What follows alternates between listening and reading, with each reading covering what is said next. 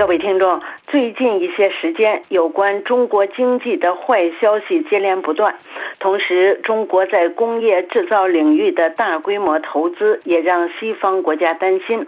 周五，法国《世界报》经济评论员菲利普·埃斯坎德在其专栏中写道：“中国在太阳能和电池的各个层面都处于霸主的地位。”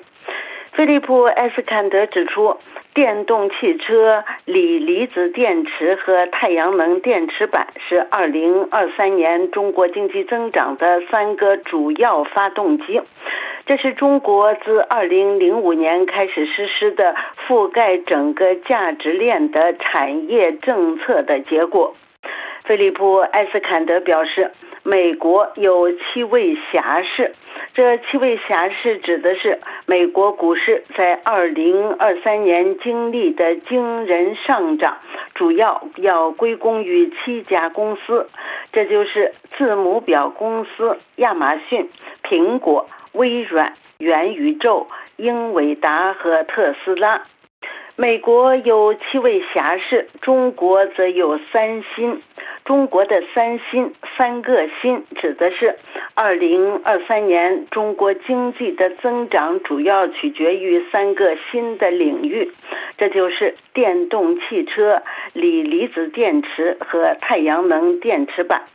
二零二三年中国经济增长在很大程度上都是由这三个工业部门贡献的。根据芬兰能源与清洁空气研究中心依据中国官方统计数据而进行的计算，二零二三年包括核能在内的清洁能源给中国经济带来了近一点六万亿美元的收入。如果没有清洁能源的贡献的话，中国官方公布的当年经济增长率就不会是百分之五点二，就将只有百分之三。换句话说，去年整个中国经济增长的百分之四十都是清洁能源这一个行业贡献的。根据伦敦的中外对话杂志的报道，就中国经济2023年的增长情况，伦敦一位海关高级官员用“三新”这个词给做了总结。三新对照的是三旧。三就指的是在二十世纪很长一段时间内，中国出口的支柱有三个行业，这就是纺织品、家用电器和家用设备。而现在，三个新的行业——电动汽车、锂离子电池和太阳能电池板，取代了这三个旧的行业。具体来说，二零二二年，在全球太阳能电池板的出口中，中国的占比达到了近百分之八十三；在全球电池出口中，中国的占比达到了百分之五十二；在全球电动汽车的出口中，中国的占比达到了百分之二十三。二零二三年上半年，中国这三个行业在国外的销售额则增长了百分之六十以上。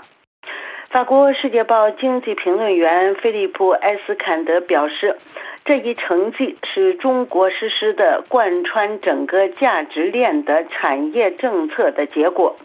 这一政策开始于二零零五年，在二零零八年的时候，又受到大规模经济振兴计划的推动。当时，在全球太阳能电池板市场上，欧洲占据的份额还是百分之六十，但欧洲放弃了对该行业进行慷慨的补贴。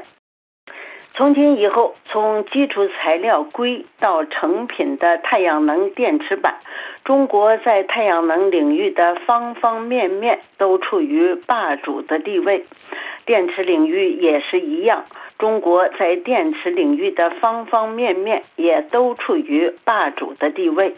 以至于能源研究机构瑞兹德表示。西方国家是不可能追赶上当前的技术落后的。即使是今天西方国家正在部署大量的补贴，西方也无法在技术上迎头赶上。唯一的希望是展开研究，为后代做准备。但是西方国家有这样的耐心吗？各位听众，以上是法国《世界报》摘要节目。本次节目由阿曼婷编播，感谢收听。